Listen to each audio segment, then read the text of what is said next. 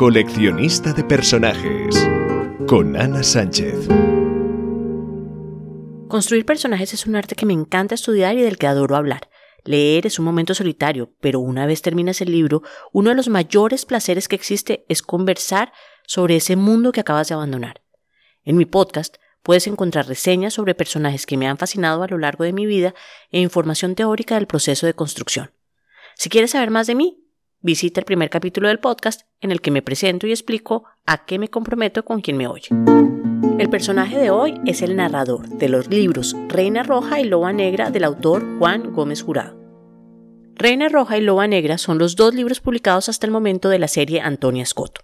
Un personaje brillante que resuelve crímenes mientras trabaja para una organización secreta europea que pretende trabajar desde arriba, ahorrándose todos los líos de burocracia y celos institucionales.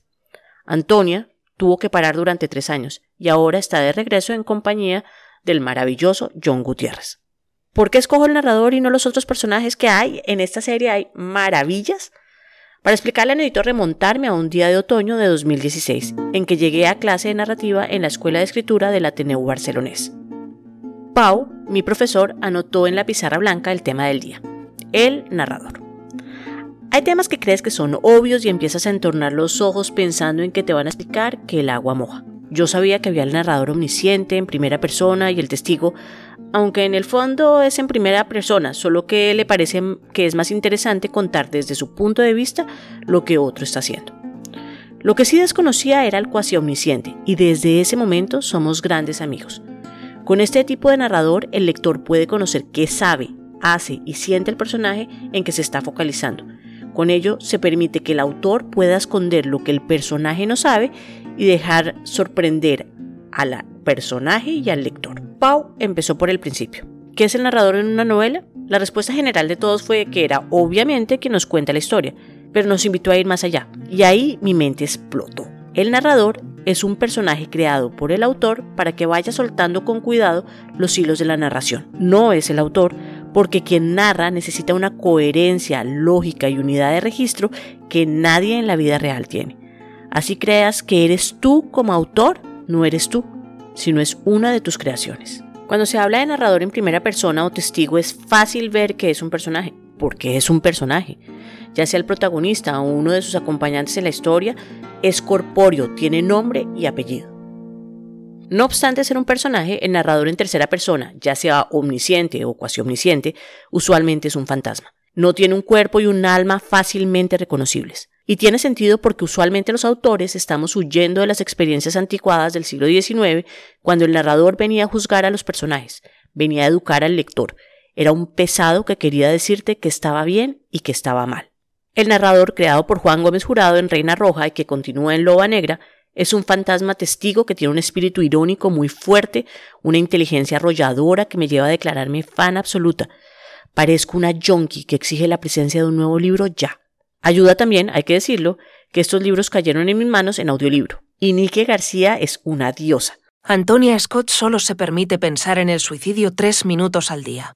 Para otras personas, tres minutos pueden ser un periodo minúsculo de tiempo. No para Antonia. Diríamos que su mente lleva muchos caballos debajo del capó, pero la cabeza de Antonia no es como el motor de un deportivo. La mente de Antonia Scott es más bien como una jungla. Qué buena lectura del libro. Las voces, el ritmo de lectura, los acentos. Gracias al trabajo con su voz, pude disfrutar aún más de este personaje. Hace unos cuatro meses descubrí los audiolibros y mi vida cambió. Yo leo mucho, tengo claro que para escribir necesito alimento que me muestre formas diversas de narrar, pero el sentarme con un libro tiene limitaciones. Si voy en el coche, no puedo leer. Si estoy cocinando, no puedo leer. Si lavo ropa, no puedo leer. Si voy caminando, ya me entiendes. Así que pasé de un libro o dos a la semana a tres o cuatro. Porque en momentos que usualmente no me era posible leer, ahora escucho. Pero la clave no es solo que el libro sea bueno, la persona que narra debe tener una voz que logre meterte de lleno en el mundo que te está narrando. Hasta ahora mis favoritos son Nicky García, Neusendra, Marcé Montalá, Benjamín Figueras, Jordi Boixaderas y Francesc Pelda. Oí los mensajes del autor al final de los libros, así que no haré spoilers. De hecho, hablaré en general, sin centrarme en detalles significativos. Sobre todo porque pienso que si me porto bien, Gómez Jurado será bueno y sacará muy pronto un libro nuevo. No tengo ni idea si el narrador es hombre o mujer. No me importa. Es divertido. Tiene un nivel de ironía que me encanta. Se burla de los personajes sin que le tiemble ni por un segundo la voz. Sus descripciones están llenas de detalles coloquiales como la cara color bogavante, que respira como una olla de presión, o cuando habla de la abuela de Antonia, que dice que para ella políticamente correcto es Winston Churchill. Tiene un lenguaje variopinto. Opina, se burla, juzga, suelta tacos por momentos y en otros usa un vocabulario exquisito. Es cuasi omnisciente. La cámara está sobre el hombro de los personajes, permitiéndonos un nivel de cercanía maravilloso con los personajes bien creados se siente muy inteligente y para ello en ocasiones se adelanta y anuncia las emociones de un personaje para a renglón seguido oír al personaje repetir la misma frase. Y casi sientes al narrador guiñándote el ojo mientras dice, ¿ves que soy muy listo? Después del narrador, quiero en mi vida a John Gutiérrez, la abuela Georgina, Antonia, Carla Ortiz y Lola. El narrador nos va contando con calma. Usa los flashbacks cuando son oportunos, Va rotando su punto de vista según el personaje que le sea más útil a sus propósitos. El ritmo varía según las escenas. Tiene escenas lentas en las que disfrutamos visualmente de cada detalle del entorno como si se saboreara un buen mezcal. A mí el vino no me gusta, así que no me sirve la frase de hecha con vino. En cambio en otras es brutal. Especialmente en aquellas escenas en que Antonia se ve sobrepasada por los micos que habitan su cabeza y que quieren atraer su atención todos a la vez. Hay momentos en que sabe disfrazarse de árbol y perderse en el paisaje, al punto de que duda si la novela es narrada en primera persona. Pero es que el narrador tiene la viveza de saber en qué momentos debe girar la luz para que ilumine en todo su esplendor a otro personaje. En particular me parece brillante el monólogo interior de Carla en Reina Roja, en el que sufrimos con ella y paso a paso la vamos viendo imbuirse en un diálogo interior con ella misma. Y eso es otro éxito. Es un narrador que mayoritariamente muestra lo que sucede y cuando nos cuenta lo hace con una gracia que me permitió reírme hasta en los momentos más inoportunos. También hace reflexiones valiosas. El alma está hecha de pequeños compartimentos autocontenidos, como una muñeca rusa. Si sigues abriendo y abriendo, acabas encontrando la última de las muñecas, y su rostro nunca es como el de la muñeca más grande. Ese último rostro puede ser mezquino y cruel. O por ejemplo que algunas conversaciones se tienen mejor en la oscuridad, o que puede que Antonia Scott sea el ser humano más inteligente del planeta, pero eso no le da la sabiduría para saber qué hacer ni la fuerza para afrontarlo. O mi favorita. Los límites de tu lenguaje son los límites de tu mundo. Aún sin expresarlo en estos términos, cualquier fanático de la lectura lo comprende de forma intuitiva, y por eso nunca puede leer lo suficiente. Antonia lo ha llevado al extremo aprendiendo una decena de idiomas y buscando en aquellos que no conoce las palabras imposibles de encontrar en los que sí.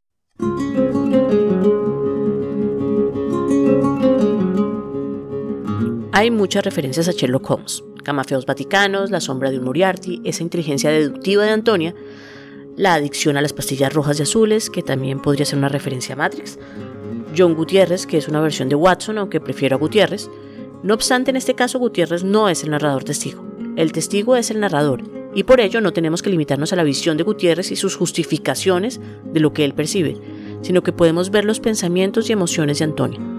Podemos conocer sus procesos y sus miedos. Antonia empieza a nivel robot. Muchos datos, ser empatía, pero el contacto con John le hace cada vez más humana. John no está gordo, está fuerte. Hay muchas cosas que no le gustan, pero siempre sus justificaciones son válidas. Es bueno como un pan y está dispuesto a ir hasta las últimas consecuencias por lo que él cree correcto y aún más allá por quienes quiere. Tiene toda la inteligencia emocional de la que carece Antonia. El narrador se luce con sus intervenciones con John porque es quien más juego le da. Estos libros me atrapan porque sus personajes me tocan, me hacen sentir, me hacen reír, me hacen reflexionar. El mundo donde actúan es real, lleno de elementos creíbles que me permiten sentirme parte de la trama. Un comentario extra. Después de oír Loba Negra, oí Cicatriz y me leí El paciente y la historia secreta del señor White. Y fue el empalme perfecto. De verdad que lo recomiendo. Termino con un mensaje para Juan Gómez Jurado. Gracias. Gracias por una nueva adicción, por entregarme unos libros que no quería soltar, que no quería terminar. No sé si ganarás un día el Nobel, ojalá, pero a mí me da igual, porque eres uno de esos escritores que admiro, esos que transportan a otro mundo, que hacen vibrar. Y otro gracias porque he visto el programa de Todopoderoso sobre Harry Potter y si ya eras un hit para mí, después de verte reivindicar la importancia de la literatura juvenil, que no solo es válida sino relevante, de valorar la creación de personajes, estructura de la saga y de develar la teoría alquímica en Harry Potter de J.K. Rowling, eres ahora uno de mis héroes. Agradezco que hagas evidente que no hay libros más válidos que otros y que la gran literatura puede encontrarse en los rincones menos buscados. Nos vemos la próxima semana. Si quieres entablar una conversación, deja tus comentarios o visita la página web anasanchezortega.com.